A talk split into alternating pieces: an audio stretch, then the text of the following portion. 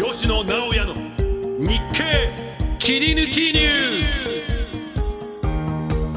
皆さんこんにちは。日本経済新聞の吉野直哉です。こんにちは。アシスタントの川口真理奈です。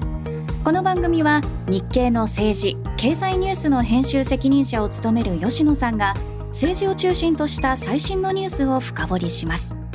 今回は毎月1回登場していただいています。弁護士でベストセラー作家の牛島真さんにお越しいただきました。どうぞよろしくお願いいたします。今日もどうかよろしくお願いいたします。よろしくお願いします。牛島さんにはコーポレートガバナンスなどについてプロの視点から鋭い解説を伺ってまいります。この番組は日本経済新聞社の提供でお送りしています。吉野牛島のニュースダブルインパクト日経の政治経済ニュースの編集責任者である吉野さん。M&A やコーポレートガバナンスなどを専門とされる弁護士の牛島真さんのお二人がダブルで気になるニュースを深掘りしていきます。まずは吉野さんが選んだニュースを2本お伝えします。まずはこちらです。岸田総理が2024年春国賓待遇でアメリカ訪問議会演説を検討。岸田総理がアメリカバイデン大統領から国賓待遇での招待を受け来年春にも訪米し議会での演説を検討していることが明らかになりました。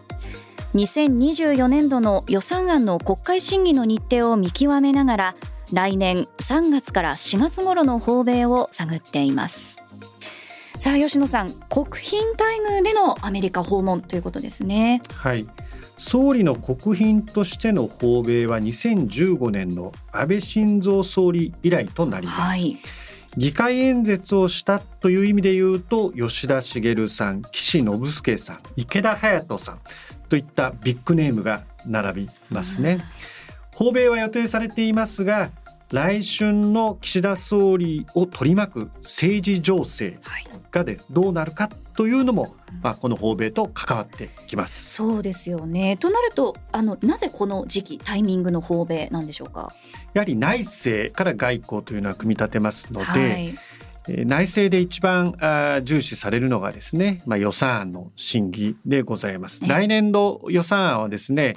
衆院通過というのがいわゆる2月末から3月の前半そして年度末に成立するとですね政治日程としてはそこで、えー、若干のですね余裕ができるとその時期をおそらく岸田総理は探ってるのではないかというふうに見ております。あのアメリカは日本のこの政治状況というのはどのように見ているんでしょうか？アメリカは日本の政局がですね、まあ、流動化して混乱してほしいとは思っておりません。はい。アメリカはですね、まあ、対中国、まあ、対ウクライナそれと対中東情勢を含めてですねやはり今三正面と言われております、はい、ここで日本が流動化してしまうとやはりアジアに力の空白がですね、まあ、できてしまいますのでえー、まあ、できるというか拡大してしまう懸念がありますので日本にはやはり、えー、政局が安定してほしいとい。うのが本音だと思います、はい、あとはアメリカがこの議会演説を用意したっていうのはなんでなんでしょうか？これは岸田総理へのまあリスペクトだと思いますね、はい、じゃあリスペクトってなんだということなんですけれども安倍総理2015年の時はですね私はあのワシントンにいたんですけれども安全保障法制でですね集団的自衛権の行使というのをまあ容認したんですねその安全保障法制で。で今回の岸田総理の議会演説はですねやはり昨年の安保関連3文書によるまあ防衛力の強化というところをですねアメリカは非常に評価しておりますので、まあ、そことですねその議会演説というのがつながってくるのかなというふうに私は見ております。はい牛島さんはこの岸田総理の対米外交というところにどういった点期待されるでしょうか？私ですね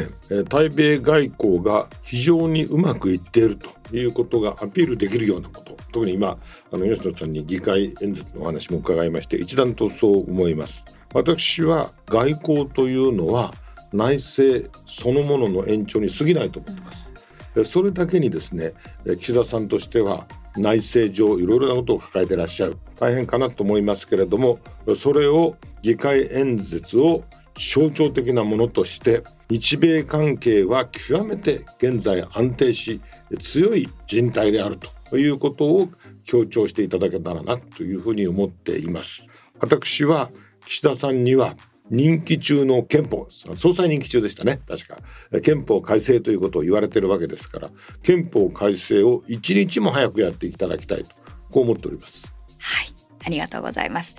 続いてはこちらのニュースです。北朝鮮衛星周回軌道に韓国分析ロシアが支援か。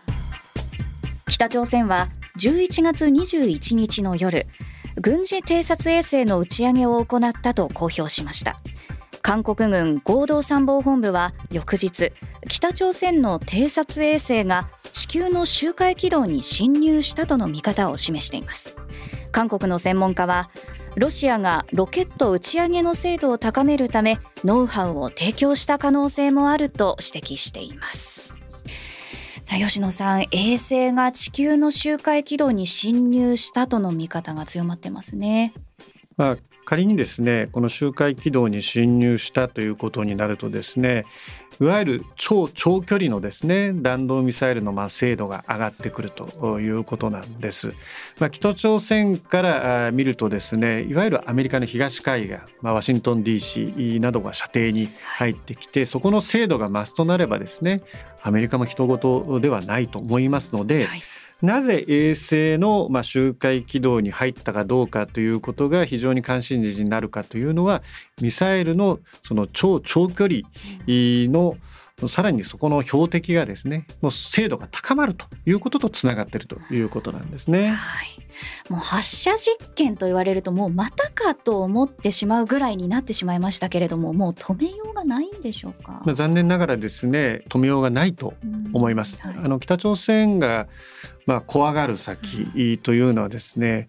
ちょっと逆から言いますけど第一に中国第二にロシア、まあ、そして第三にアメリカなんですね。これまでアメリカの抑止力でもしこういうことを続けたらアメリカから実際攻撃されてしまうんじゃないかと。いう思いがあったので、えー、実験についてもですね非常にタイミングを見ながらやってたと思います。しかしながらもう自分のタイミングでできるということを見るとアメリカのこと怖がってませんね。あの北朝鮮の技術の開発っていうのがこのまま進んでしまうとどんなことが予想されるでしょうか、まあ、先ほどのその衛星軌道の話と同じになってしまうんですけれども、はい、もう地球どこにでもですねミサイルを撃ち込めるということ、うん、本当に撃ち込むかどうかは別にして、はい、まあ、安全保障の話っていうのは撃ち込んだら撃ち込んだでそれのそれで終わり。つまり撃ち込まれた側も撃ち込んだ側もそこで終わってしまうということも言えると思うんですけれども、やはりですねアメリカの東海岸と射程に入れるということはアメリカと対等になる。対等っていうのはまあ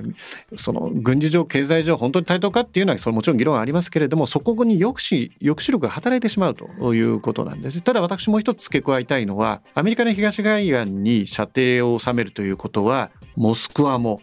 もちろん北京も射程に収めるんで今は北朝鮮はロシアと中国と非常にうまくやっておりますけれどももう一つ我々が考えなきゃいけないのは北京もモスクワも射程に収めるということだと思います。なるほど。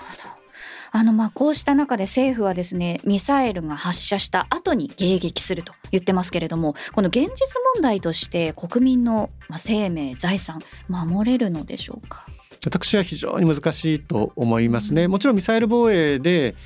まあ、防衛網をですねきっちり作るというのは、まあ、それはそれでやらなきゃいけないんですけどやはりですねミサイルを撃つ前に、まあ、反撃能力と言いますけれどもそこできちんと相手の基地をですね叩ける能力を日本としても持ってないとですね全てアメリカ頼みですと、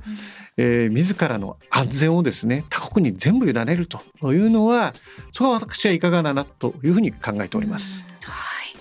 まあ、牛島さんにもお聞きしたいんですけれどもやはり東アジアの安全保障安保環境厳しくなっている中でですね日本はどのように対応すべきと牛島さんお考えでしょうか？私吉野さんが言われた最後の部分他国に全て委ねるのでいいのか。答えは吉野さんはレトリカルにおっしゃったけどももちろん答えはどうであって私あの「沈黙の艦隊」という劇画をですね遅まきながら最近読みまして88年から96年の連載だったようですが、えー、とても面白かった。それを見ながら私はサッチャーがサッチャー総理ですねと英国の総理がこういうことを言ったというのを思い出しました。英国の防衛は最終的には原子力潜水艦なんだそれはどういうことかというと7隻の原子力潜水艦を作って修理とかいろいろなあのことで常に沈めておくことはできない。沈めて海に沈めておくことはできないけれども一隻はどこかに必ずいる。そうするとイギリス本土これ日本と同じ島国ですから核攻撃から完全に防御できないとしてもイギリスを核攻撃した国は必ず破滅させる。それだけの力を一隻の原子力潜水艦に積んだ原爆が持っている。核兵器がですね、えー、ということを聞いたことがある。えー、私はあの沈黙の艦隊もそれと似たような発想があるんでおともなるほどと思いながら読んだんですが私は日本も今吉野さんのおっしゃったように他国に委ねない他国と緊密に協力するのは米国とですね当然ながら委ねないということはどういう選択肢があるのかということを国民的に議論しない限りは進まないと思います。はいありがとうございます。ここまでは吉野さんが選んだニュース2本お伝えしましたけれども、ここからは牛島さんが選んだニュースを2本お伝えします。親に物言う子会社、買収価格で強気の交渉相次ぐ。伊藤忠商事は8月2日、連結子会社の伊藤忠テクノソリューションズに対して TOB 株式公開買い付けを実施し完全子会社にすると発表しました。その際の買い付け価格は親会社が当初示した額より500円以上高くなりました。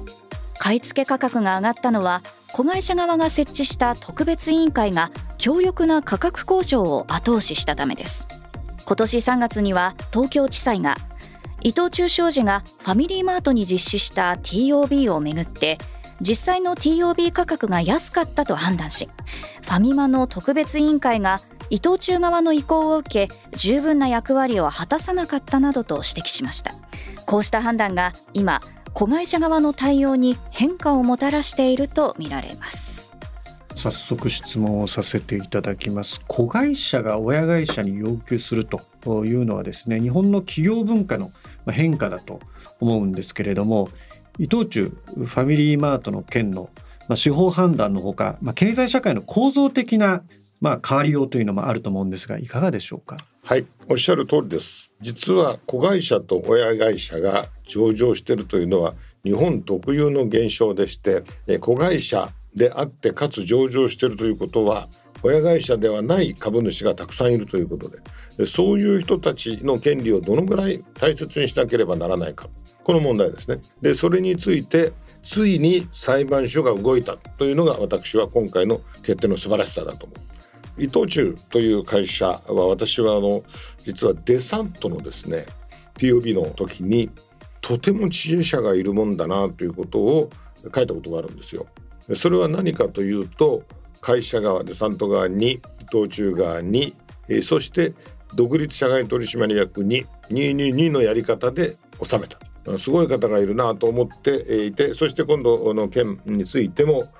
裁判所が決定を下した。でそれを見てですね伊藤忠としてはですね他の上場子会社の株を取得するについて特別委員会の意向を尊重した。特別委員会というのはなんか難しくて分かりにくいようですけども要するにその社外取締役ですよ。上場している子会社の社外取締役独立した社外取締役。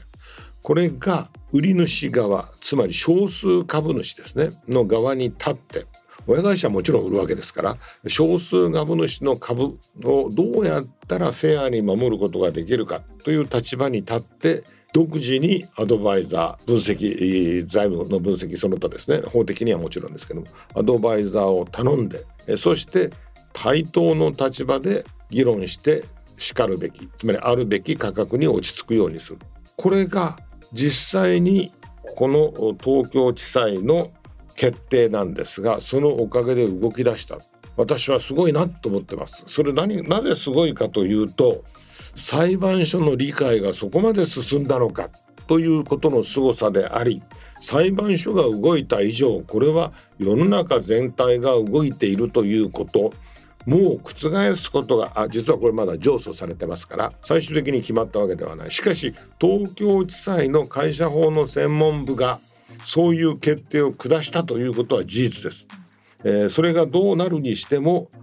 なるほど裁判所はこういうことをやるんだっていうことを踏まえて次々と物事が進んでいく。そのようなことは裁判所がやった以上は世の中全体を大きく動かすだろうな。とこのように思います。これは海外の投資家にとっても日本は安心して投資できる国だということの何よりの表現だと思いますから素晴らしいことが起きてるなというふうに嬉しく思ってます。物を言う子会社は他の上場企業、まあ、さらには日本企業の大半を占める非上場企業にも広がりそうですか？はい私は広がると思います。つまり今おっしゃった物言う子会社というのは誰が物を言うかというと子会社の場合は独立した社外取締役が独立は形だけじゃないよ。私は本当に独立してるんだよと言って物を言うんです。でも独立した社外取締役は親子上場ではなくてもどこにでもいる、えー、独立した社外取締役というのはそういうことをやるんだというふうに全ての上場会社の独立社外取締役さん思ったと思います。それからさらに、えー、上場していない非上場の会社であってもアンフェアなことが起きてはいけないんだなというふうに執行に対するつまり社長に対するですね警告になった。そうするとうちも取引先、あるいは従業員その他の関係、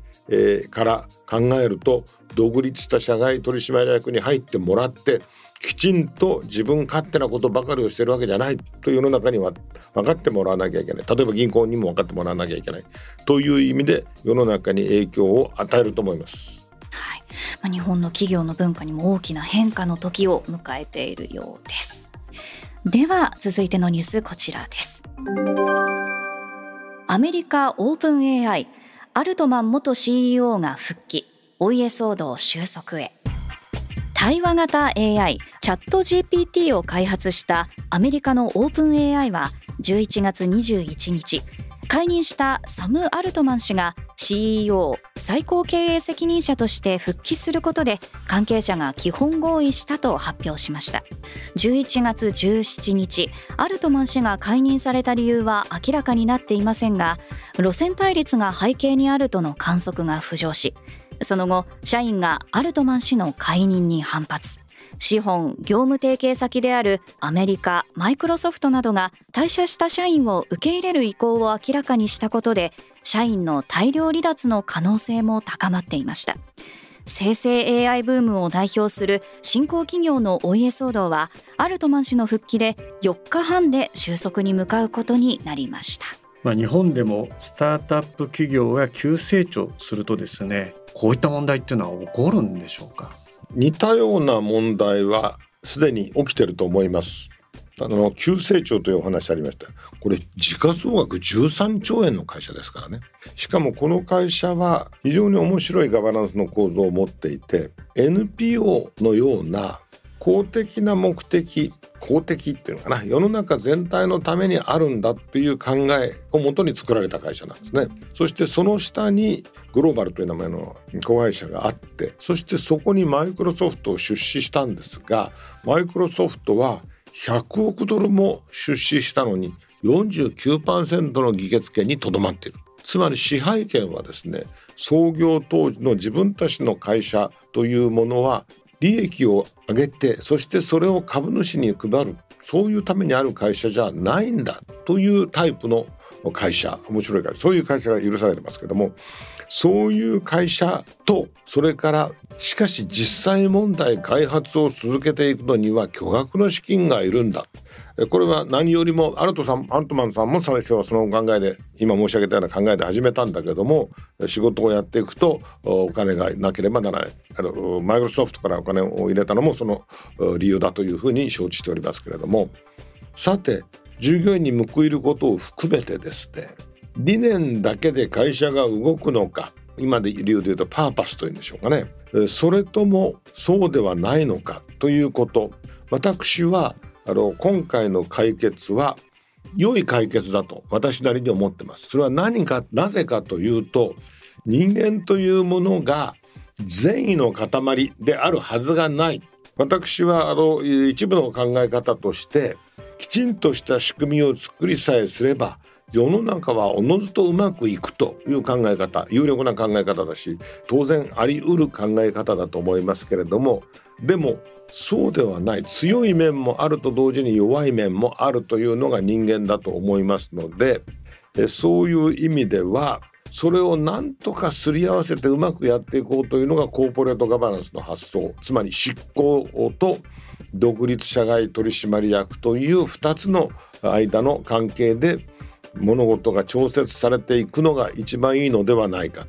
そしてそれは究極はマルチステークホルダーと今言いますけれども株主従業員取引先地域社会世界全体といった規模の会社もあると思いますけれどもその緊張感で、え、物事を動かしていくのが一番良いのではないかというふうに考える考え方。私はそうでなければ現実の人の世が動くとは思えませんから今回の解決は一方から見れば挫折だと思いますけども他方から見るとですね、えー、人間の社会でさらによりよく発展していく。そしてチャット GPT あるいはそういった AI を規制するのは誰なのか。もちろん時勢もあります。でも時勢だけでそもそも十分うまくいくという考え方は私は取らない。なぜか。時勢で物事が済むんだったら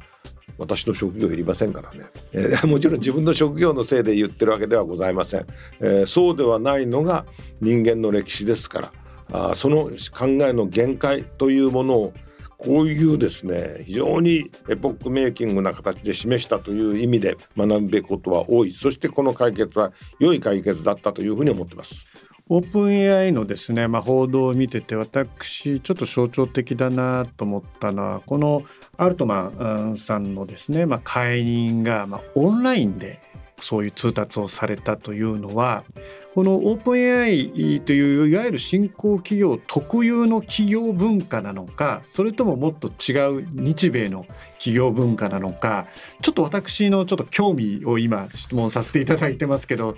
藤間さんその辺はどうご覧になってますか？えー、まずですねお答えする前にそのお話を伺っているうちに思い出したんですけども「バック・トゥ・ザ・フューチャー」という映画の中に当時ですからファックスでしたけども「You are fired」っていうファックスが出てきたの覚えてらっしゃいませんか、したがって私はあの日米の企業文化の違いということあると思いますがしかし本質ではないと思う。えー、なぜかというとアルトマンさんを解任した側はコミュニケーションが取れないということを理由にされてますからコミュニケーションが取れないから電子的にですね伝えるしかなかったのかもしれないなと思いますからこの件だけで判断することはできないのかなと思いますけれども私自身、いろんな仕事をリモートでやる、というのがごく日常になってますからどの国でも似たようなことが起きるのではないかなという気がします。で権限を持っているということは実はそこにいろいろ話し合いがなければ権限の行使をすべきではないんだが話し合いの一方当事者が応じない時にはどうにもならないですよね。ですから仕方がなかったんだろうなと。私はむしろこの件でですね最も注目しましたのは従業員の奇数がどうやら決定的だったようだなと、うん、おそらくまあ私知ってること少ないですからおそらくアルトマンさんともう一方だけが解任されてそれで、えー、だけのことであれば終わったんだと思うんですそれで。それが世の中にとっていいのかどうか。マイクロソフトにとっては望むところかもしれないけれども。でも従業員の私が報道で見たのが9割がですね、ね、ついていく、うん、マルチステークホルダー主義そのものじゃないですか。従業員の心がつかめなかったら会社はあるいは社長は社長は実は掴んでたわけですけどもそのさらに上の組織であるそのノンプロフィットのですね組織のトップは掴んでいなかったことが確かですからマルチステークホルダー主義を地でいったなという気もしております。私はあの9割が復帰を望んでるという、まあ、報道を見てですね、まあ、マイクロソフトに入るっていう報道もありましたけど私は復帰というのは実は疑ってた方だったですね。それと前段のその牛島さんがおっしゃったあの「まあ、You are fired」って「お前はクビだ」っていうのはですねそれをのセリフをあの見た時にですね、まあ、全く場違いなことかもしれませんけど私はトランプ氏をですね思い出して、まあ、彼はその番組でですね非常に有名になったんですけれどもですんでやっぱアメリカはですねそういった意味ではそこはビジネスライクであもうコミュニケーション取れないからそこはオンラインでもう言ってしまうんだと。で日本はあのいいか悪いかというとそこはいろいろ議論があるんでここで突き詰めるつもりは全くないんですけれども、まあ、そういう文化それを合理的というか非合理的というかっていうのはまあそこはいろいろあるんでしょうけどそういうことも思ったんですね。でちょっと話ももう一回本質に戻しますけれども牛島さんのご経験からですねこのスタートアップのような個人商店がコーポレートガバナンスが必要な企業になるのはですねどのような規模なのかそのどういった要素が出てくるとそういったコーポレートガバナンスということにが注目必要になってくるんでしょうか？個人商店の規模を超えた時具体的に何を言ってるかというと社長が会社の業務全部を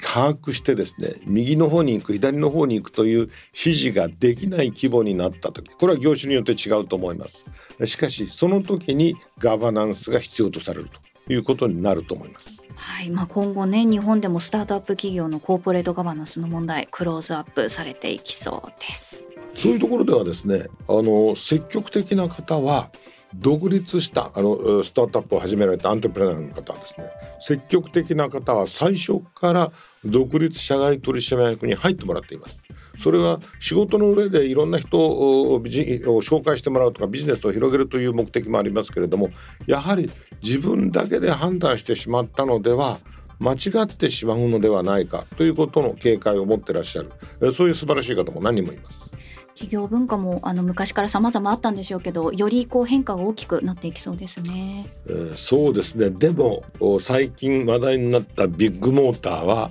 変化して来ないいいってかな変化しないからこそあれだけ大きくなったわけですし、えー、ですから一概には言えないと思いますけれどもただ私はあの若い方々と接していてコミュニケーションをですね昔昔ノミニケーションという言葉ありましたけども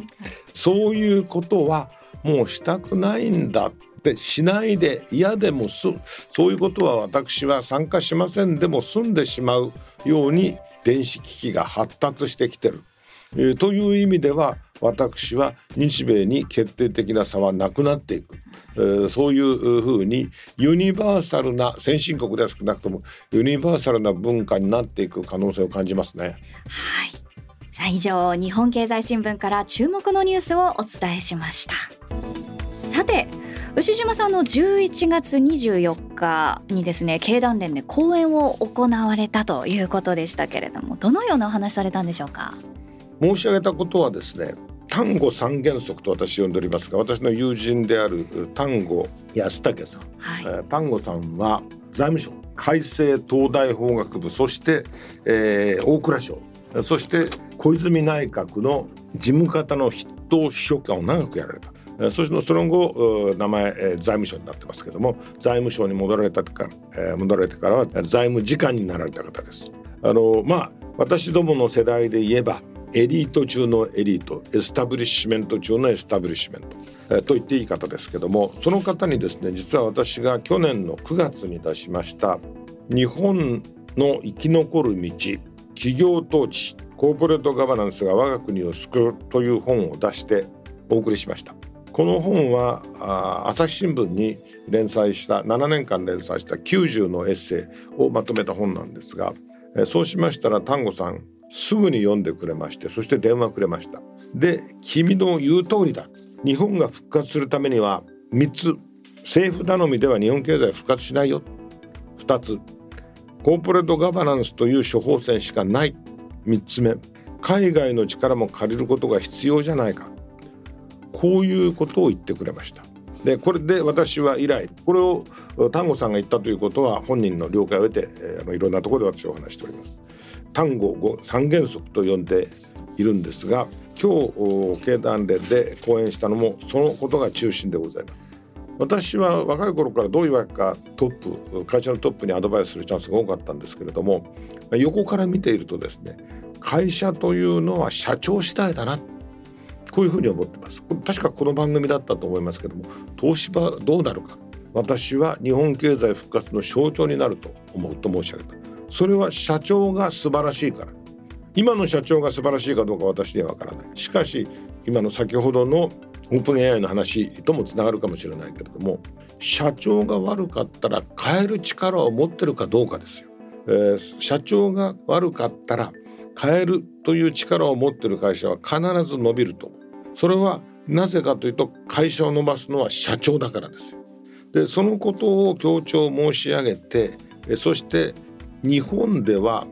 どういう社長の変え方をしてきたかということについて私の履歴書でよく皆さんこういう場面に出会えませんか？ということを申しました。ある日社長をもうリタイアされてコーナーに名遂げた方ですね。私の履歴書に出る方だから。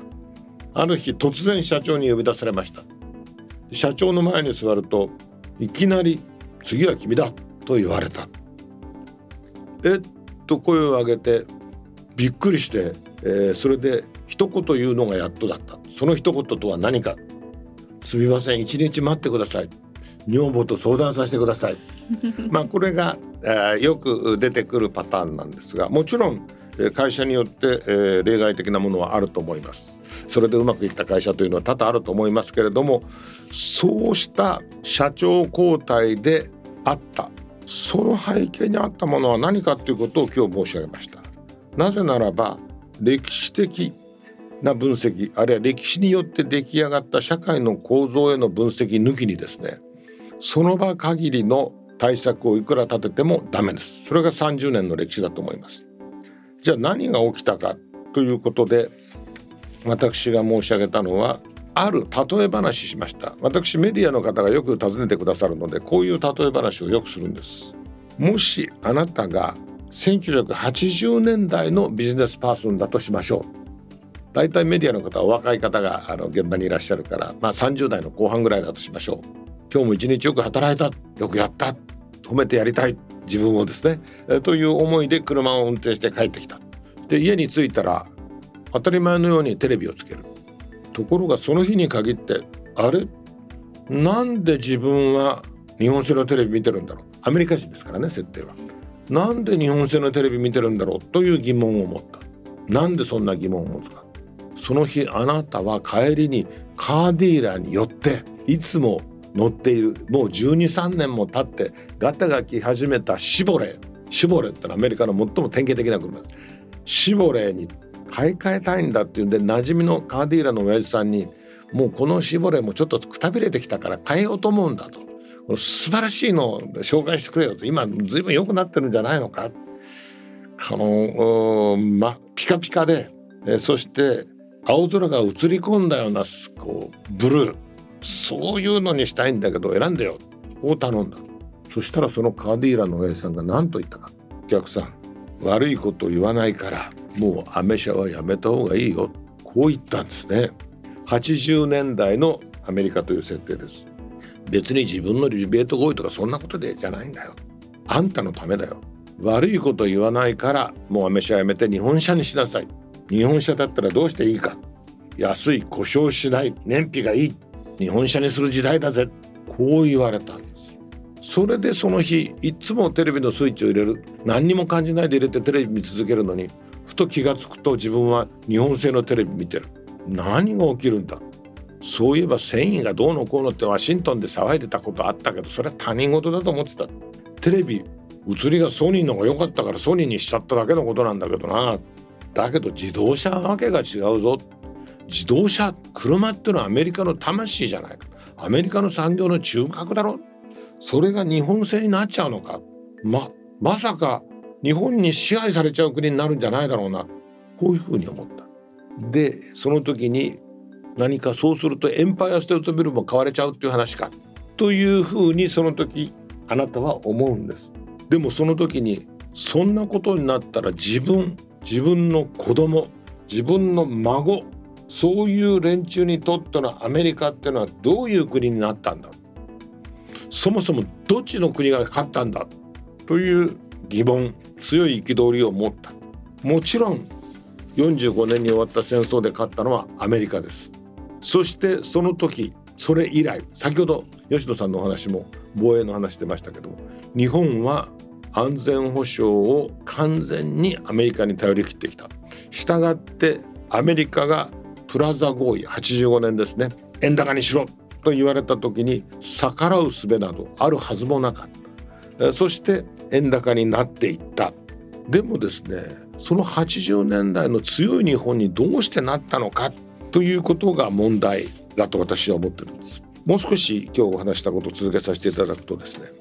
それは GHQ 戦争で負けた直後に GHQ が、まあ、アメリカ軍ですね。アメリカが財閥解体したんですね。財閥解体したらどうなったかっていうと例えば一番いい例ですけど三菱地所が買い占めにあったんです。つまり財閥のオーナーがいなくなった途端にマーケットにどっと株が溢れた。当時三菱地所は2つの会社に分かれてましたけども簡単に言うと三菱地所の株がマーケットにどっと溢れた。そうするとですね相場師藤綱さんという藤綱久次郎という相場師なんですが株を買い集めた。7分の1買った。三菱グループ。ここでちょっと変わってるのに、えー、お気づきになるともう財閥の投資はいないんですよ。でも三菱グループの会社は銀行を中心として大変なことだと言ってその人の株を高値で買い取ったんです。これが日本での株の持ち合いの始めです。株の持ち合いって何かっていうと議決権なんかどうでもいい。こういう考えなんですよ。つまり議決権というのは社長を選ぶのは株主だという発想です。いや違うんだ。日本では幹部従業員の共同組合になるんだ。これが株の持ち合い。そういう意味では80年代のアメリカから見ると日本というのは信じられないほどに従業員も幹部従業員も会社への忠誠心が強い会社だ。気持ちが悪いぐらい強い会社だ。こう見えていた。だからこそアメリカに集中豪雨的輸出ができてた。繊維、え、そして半導体もそうです。そしてテレビついに車になったというお話しました。これねこのまんまで行くはずがないと思ったらやはりそのままにいかないでそして日本は第二の敗戦を迎えました。プラザ合意以下構造協議ということを覚えてらっしゃるかもしれない。要するに構造協議というのは非常に巧みなというかな、えー、訳で外見がわからなくなってますけども英語では Structural Impediments Initiative というインペディメンツって何かっていうと障害ですよ。イニシアチブって何かとその障害を戦略的にもう変えちゃおうと。こういうことです。えー、それで例えば大転法なんかが一番いい例ですけども日本の仕組みを変えよう。そうして日本は円高になりましたから金利を下げなきゃ大変な不況になっちゃうということで金利を下げた。どうなったか。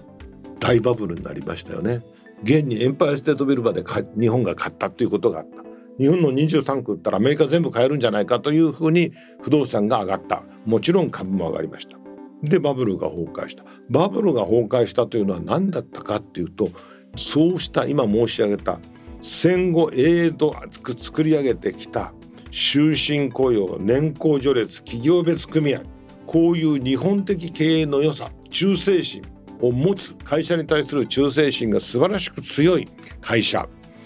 そういうシステムを打ち壊そうというのがアメリカの発想だと。これは見る立場によりますけれども私はアメリカとしては当然のリアクションだと思う。株主が議決権を持たない実は私の小説1997年に出した「株主総会」という本について私は吉野さんご存知かもしれませんけれども2020年にですねコモンウェルズクラブというところで講演対話をさせていただいたことがあるんですよ。このコモンウェルズクラブというのは大変権威のあるところで1932年に当時のニューヨーク州知事フランクリン・ルーズベルトが大統領出馬宣言をした、まあ、その場で。しかもですねそこでニューディールのことに触れたんです。それぐらいのところで私ですから自分の小説読み返すということないんですけど読み返してみるとまさにこの日本的な戦後の財閥解体以降のですね日本的な株式会社の仕組み議決権は意味がない。社長にみんな委任状を出す。持ち合いですからお互い様。吉野社長には牛島社長は委任状を出す。だし牛島社長に対しては吉野社長つまり吉野株式会社の社長は私に委任状を出す。ということでですね株主権というものを有名無実にするというのが日本的なやり方だと。いい悪いの問題ではないです。また例えばそれによってですね終身雇用と申し上げた。戦前は工場で勤めてる方は職工さんと言われてですねいつでもクビになってる。だけど終身雇用を保障された職工さんつまり労働者はですねこの会社で一生懸命働いていればずっと働くことができる。そして年功序列だから給料も上がっていく。だったら会社が大事だ。したがって企業別組合。最近 UAW のストがあった時に気づかれてると思う。どこの会社のあの工場ということは労働組合が指定してストを打たせるんですよね。そういうやり方は日本ではしないんだということで日本はやってきてそして